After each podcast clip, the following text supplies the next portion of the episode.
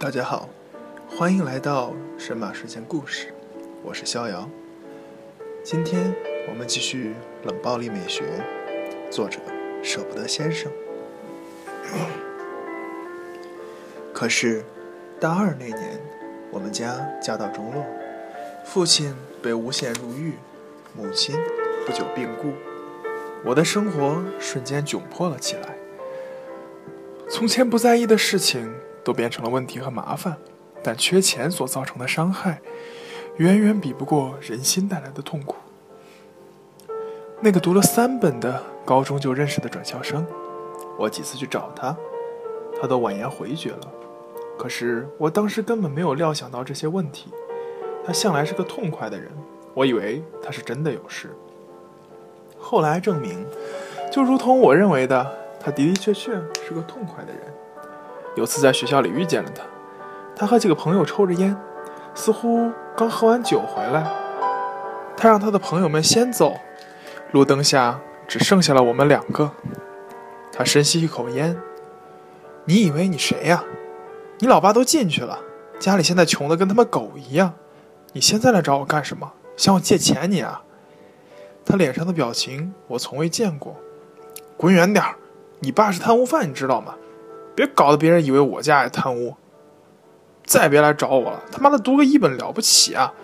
你现在这狗屁德行，以后出来了能给老子三本的打工都不错了。贪污犯了，儿子，我他妈还不敢要你呢。生平第一次被人如此关照父母的羞辱着，痛骂了一顿。我感觉世界，整个世界，都在一拳一拳打着我的身子，一巴掌。一巴掌抽着我的脸，我没有说半句话。他嫌弃的把抽了一半的烟头扔到我脚边，转身离开了。我盯着那个烟头，火星逐渐掩灭，青烟也散去，烟蒂那里的凹痕清晰可见。虽然难受，但我心里明白，这一切无可厚非。然后我的女友在第二天打电话来，出于各种理由，我们还是分手吧。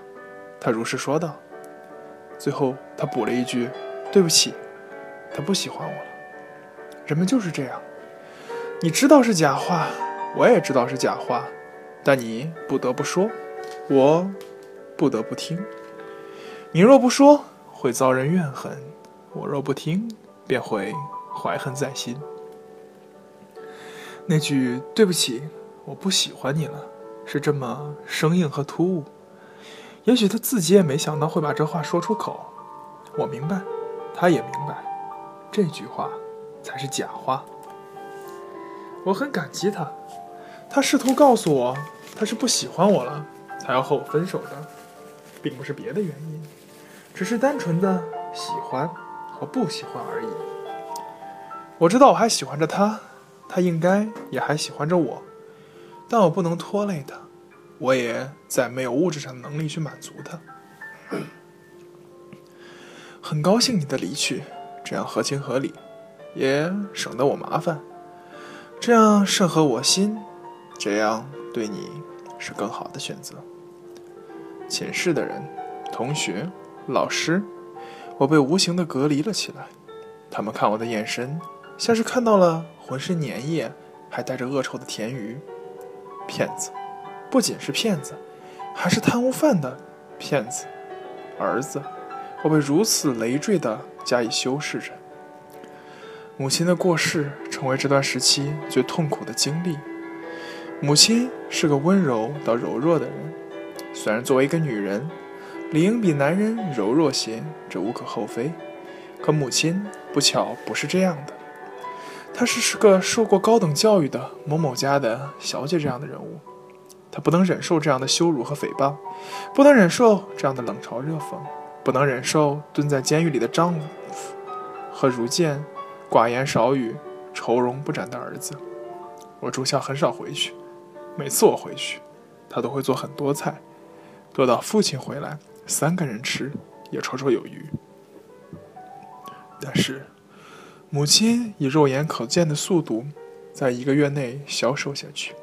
他也很少出门了，想把那些流言蜚语关在门外，可是铜墙铁壁也挡不住悠悠众口，流言蜚语破门而入。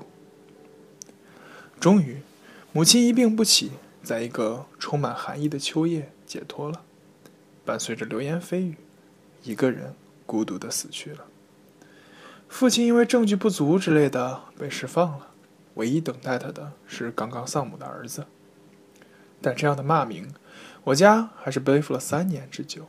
三年之后得以平反，虽然晚了些，虽然母亲也故去了，但我还是感激。这世间还是存在正义与公平的。人们喟然长叹，开始追忆父亲往日的辛勤与廉洁。开始为父亲的入狱、我们家的不幸打抱不平。这样的好人怎么可能贪污啊？他们得出这样的结论。我因为家里的那缘故，工作找得很困难，最后找了一个私人咖啡店做服务员。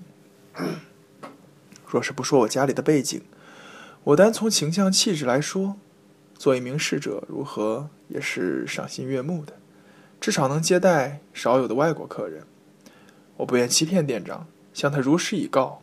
我很感激他接纳了我，虽然排给我的班也很多。一般来说，我站在前台生意还会好些，毕竟我的脸上没有刻着“贪污犯的骗子儿子”之类的字样。毕竟我擅长用自然的微笑去面对客人。工资不算多，相较之下比其他的员工还少些，但我很知足，觉得能有份工作不错了。同时，我还做着一些翻译、誊写工作。父亲被平反了，但是我也不想再去找什么正经工作了。我习惯了这样的生活。父亲除了两鬓的头发变得花白，脸上的皱纹越来越深。他基本上日复一日，没发生什么变化。一日三餐，种种花，看看新闻，十点准时睡觉，这样的生活日复一日。昨天。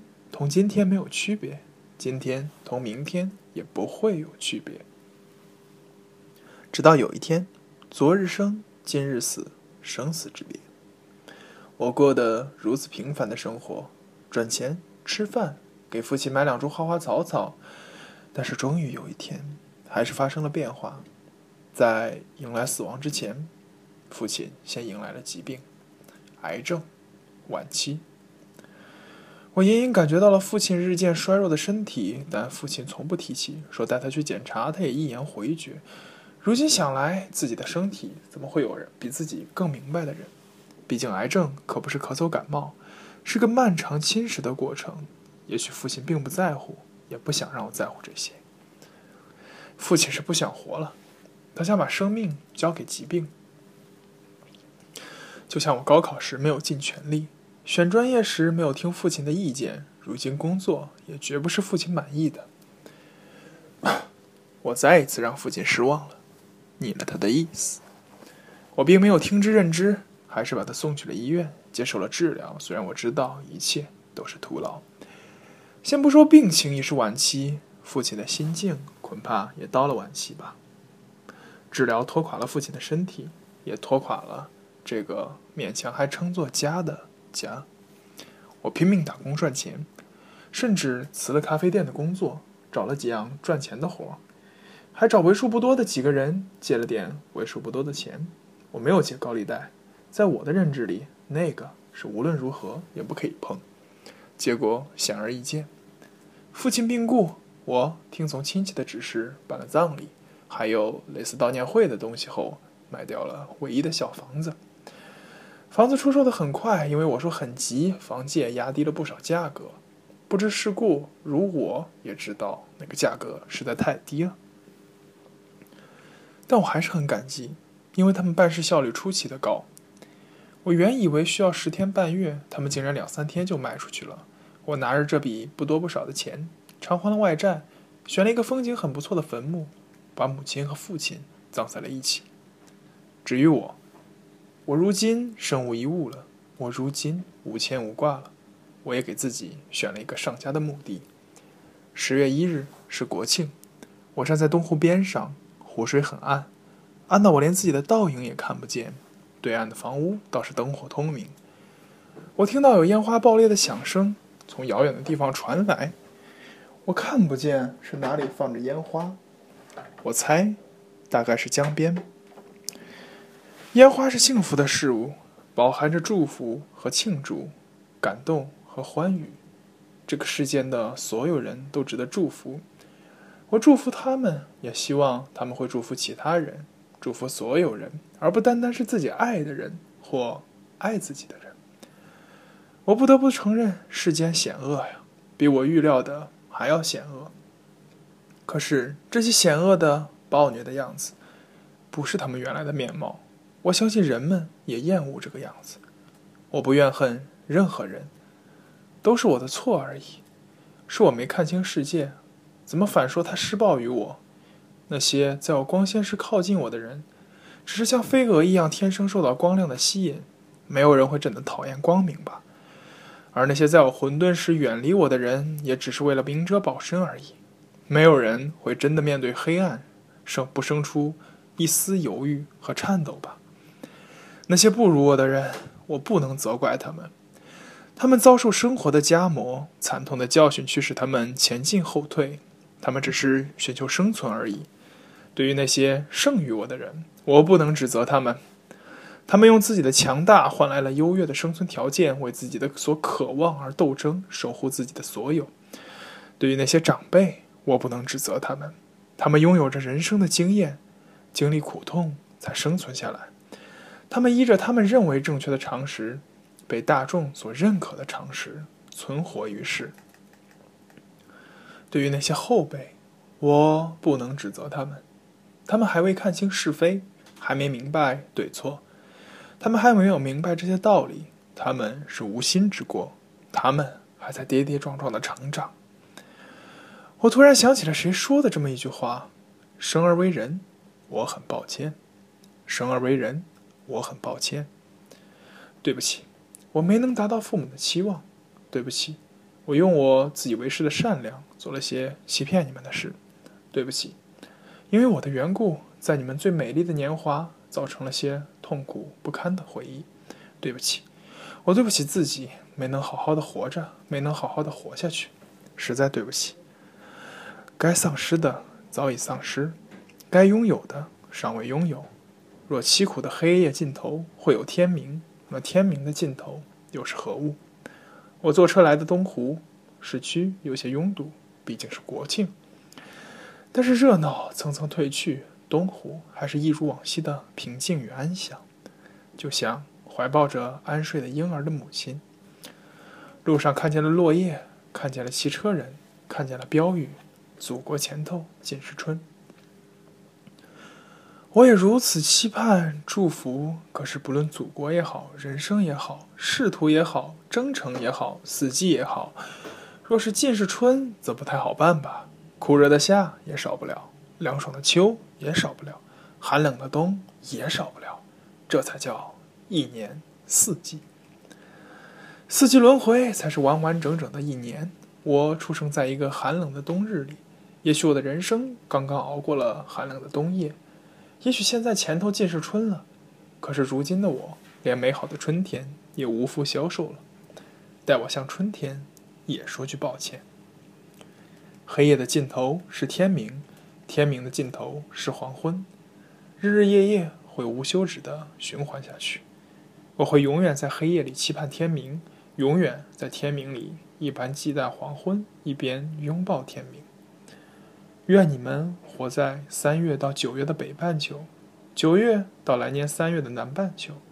愿你们出生在夏至日里头，这样的天明最长久。对不起，我将为这国庆节日抹上一分肃杀。对不起，东湖的鱼儿们，落入水中的不是鱼食，不是鱼钩，是我即将腐朽的身体。我将心怀善意的死去，心怀希望的走远。